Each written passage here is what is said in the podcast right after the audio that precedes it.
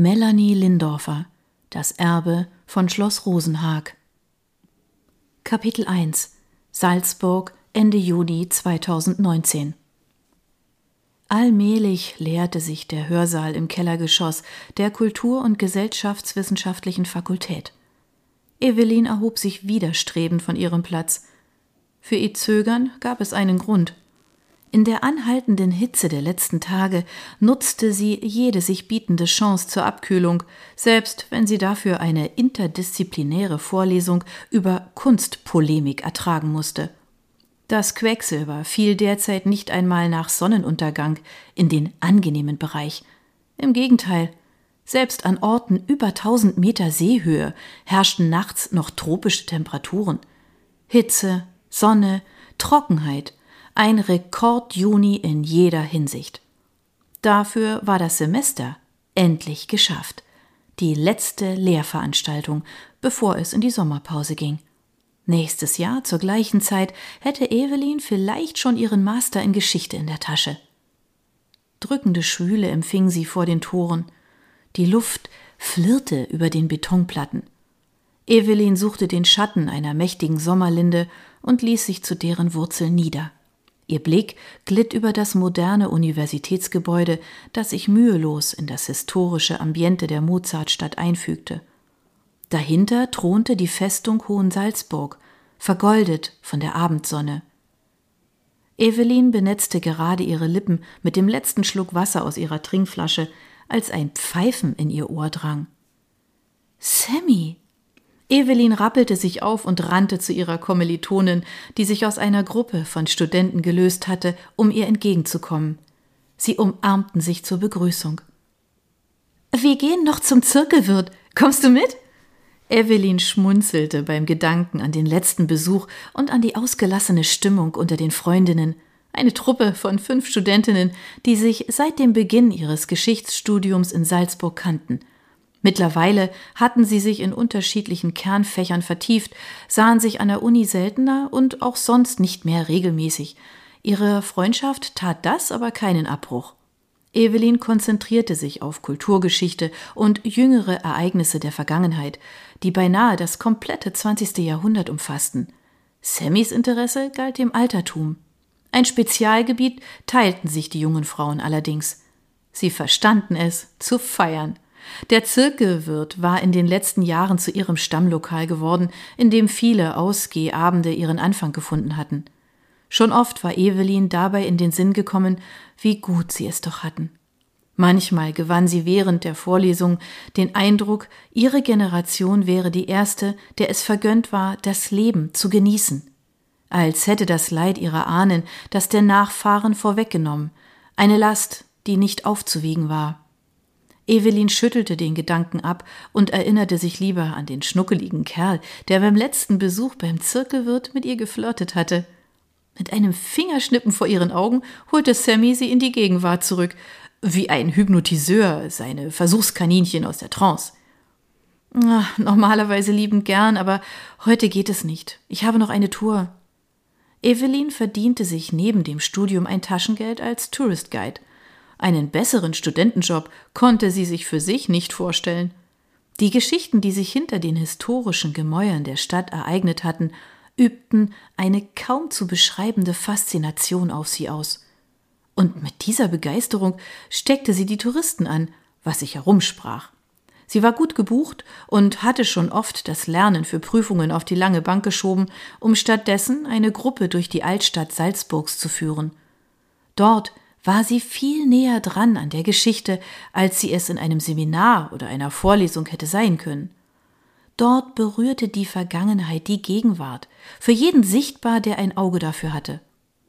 Ach, schade, dann sehen wir uns nicht mehr, bevor ich nach Rom reise? Sammy wollte die Ferien bei einer Tante in Italien verbringen. Ach, stimmt. Hm, ich stoße später noch dazu. Versprochen. Jetzt musste sich Evelyn beeilen. Es war bereits kurz vor 20 Uhr. In einer Dreiviertelstunde sollte sie sich mit ihrer Gruppe treffen. Zum Glück lag ihr WG-Zimmer am Fuße des Kapuzinerberges nur gut zehn Gehminuten von ihrem Treffpunkt beim Schloss Mirabell entfernt. Aber erst musste sie es in die Wohnung schaffen.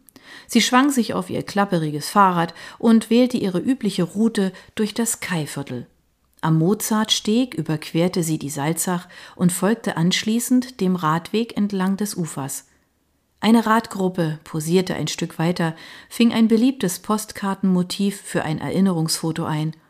Eines, das Evelyn in ihrem Gedächtnis nachzeichnen konnte, weil die Kulisse sie selbst immer noch verzauberte, obwohl sie längst zu ihrem Alltag gehörte.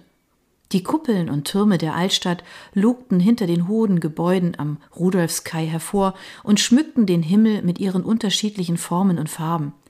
Und ganz hinten, kaum noch zu sehen, Stift Nonnenberg mit seinem roten Häubchen. Grün bis zartblau die Kupferdächer des Doms, im Kontrast dazu die dunkle Kuppel der Kollegienkirche. Den Rahmen bildeten die grünen Hänge der Salzburger Hausberge und die schroffen Felsen der umliegenden Gebirgszüge. Evelyn bog rechts ab, ließ das ehemalige Wohnhaus Mozarts und die Dreifaltigkeitskirche hinter sich. Fünf Minuten später war sie am Ziel, einem alten Eckhaus mit Türmchen. Sie sprintete die Treppe zur Wohnung hinauf, die sie sich mit zwei anderen Studentinnen teilte, die beide ausgeflogen waren. Zum Glück. So hatte sie das Bad für sich. In der Dusche entfuhr ihr ein spitzer Schrei, als der eiskalte Wasserstrahl ihre Zehen traf. Zappelnd ertrug sie die Erfrischung, die schließlich für eine Weile anhalten musste. Sie schlüpfte in kurze Shorts und ein pinkfarbenes Shirt, auf dessen Rücken die Aufschrift Salzburg Romantic Tours prangte. Die Vorderseite zierte ein Herz, in dem die Skyline der Stadt zu sehen war, darunter der Slogan Love at First Sight. Fürs Föhnen reichte die Zeit nicht mehr, aber ihre dunkelblonden Haare würden an der Luft schnell trocknen und sich zu sanften Wellen zusammenziehen. Evelyn mochte es gerne unkompliziert und trug ihr Haar deshalb lang bis zu den Schulterblättern. Einmal durchkämmen und fertig. Schon konnte es losgehen. Beim Schloss angekommen, sah sich Evelyn nach ihren Kunden um. Normalerweise interessierten sich vor allem Pärchen für die romantische Tour. Diesmal sollte es eine Gruppe sein, so viel wusste sie aus der knappen E-Mail ihres Chefs. Mit wem hatte sie heute Abend wohl das Vergnügen? Mit den drei Seniorinnen in Dirndeln oder der Horde von Schülern im Teenagerhalter? Die E-Mail hatte nur den Namen der Ansprechperson enthalten, keine Angabe zur Größe der Gruppe. In diesem Moment löste sich eine der Dirndelträgerinnen von den anderen und kam auf Evelyn zu. Frau Breitenfellner? vergewisserte sich die Frau mit der etwas zu violett geratenen Dauerwelle. Richtig, bestätigte Evelyn. Freut mich, Sie kennenzulernen. Können wir starten? Sind schon alle da? Ja, wir sind nur zu dritt. Oh, das passt gut. Dann haben wir später in einer Kutsche Platz. Wie romantisch. Evelyn zwinkerte der alten Lady zu, worauf diese ein kehliges Lachen ausstieß und den anderen zurief Kommt, Mädels. Oh, guten Abend, die Damen. Mein Name ist Evelyn. Ich darf Ihnen heute meine Lieblingsplätze in Salzburg zeigen. Die Anführerin der drei fiel ihr ins Wort. Ich bin die Moni und das sind die Bertha und die wilde Wilma. Letztere holte mit ihrer Handtasche aus und schlug Moni damit auf den ausladenden Hintern. Du bist unmöglich, rief sie, und die Frauen stimmten in ein gackerndes Gelächter an. Evelyn spielte mit. Oh, die wilde Wilma also. Darauf hat mich mein Chef aber nicht vorbereitet. Das schreit ja geradezu nach einer Gefahrenzulage. Nicht nötig, erklärte Moni. Nur die Mannsbilder müssen sich in Acht nehmen. Wilma ist nämlich wieder auf dem Markt. Da Evelyn nicht ins Fettnäpfchen stolpern wollte, verzichtete sie darauf, nachzufragen. Doch Wilma gab von sich aus bereitwillig Auskunft. Nach 48 Jahren Ehe Oh, das tut mir leid, entgegnete Evelyn und erhielt eine eindeutige Reaktion. Oh, das muss es nicht. Wieder kreischten die Freundinnen. Die Passanten, die aus dem Mirabellgarten strömten, drehten sich schon nach ihnen um. Hoffentlich hatten Wilma und ihre Wing Women Evelyns Stadtführung nicht mit dem Service einer Datingagentur verwechselt. Das passierte gelegentlich, der zweideutige Slogan hatte bereits andere Sehnsüchtige in die Irre geleitet, sehr zum Vergnügen von Evelyns Kolleginnen im Büro. Evelyn wollte die drei gerade aufklären, da meldete sich Moni zu Wort. Ah, keine Sorge, wir sind nicht auf Beutezug. Oder Bertha? Wir sind froh, wenn wir unsere Männer mal ein paar Stunden vom Hals haben. Wie heißt es so schön? Girls just wanna have fun. Und der Spaß war ihnen ganz offenbar garantiert, auch ohne Evelins Zutun. Sie freute sich auf einen quietschfidelen Abend mit der Dreierbande.